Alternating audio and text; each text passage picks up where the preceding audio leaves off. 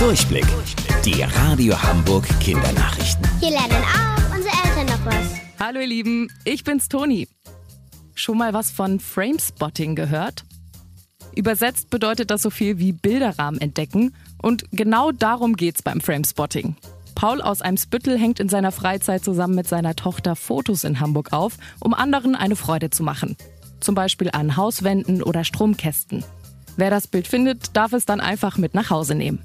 Paul, wie bist du denn auf die Idee gekommen? Also alles, was man so rund um die Welt finden kann, habe ich fotografiert. Von Island bis Australien, von Asien bis Südamerika.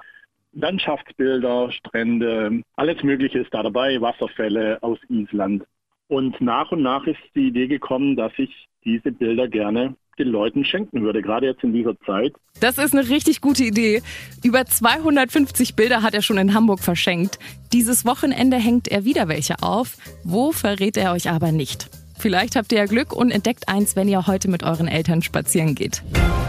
Huch, was ist das denn? Das dachte sich die Engländerin Natascha diese Woche, als sie in ihre Waschmaschine geguckt hat. Statt Wäsche hat sie ein orangenes Fellknäuel mit großen Augen gefunden. Sie konnte es kaum glauben, ein lebendiger Fuchs. Nach dem ersten Schock hat sie dann versucht herauszufinden, wie der da überhaupt hingekommen ist. Das hat nicht lange gedauert, denn als Natascha am Morgen aus dem Haus gegangen ist, hat sie vergessen, die Tür zuzumachen.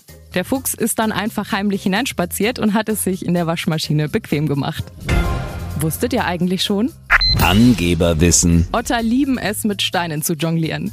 Bis morgen um 13.30 Uhr. Eure Toni.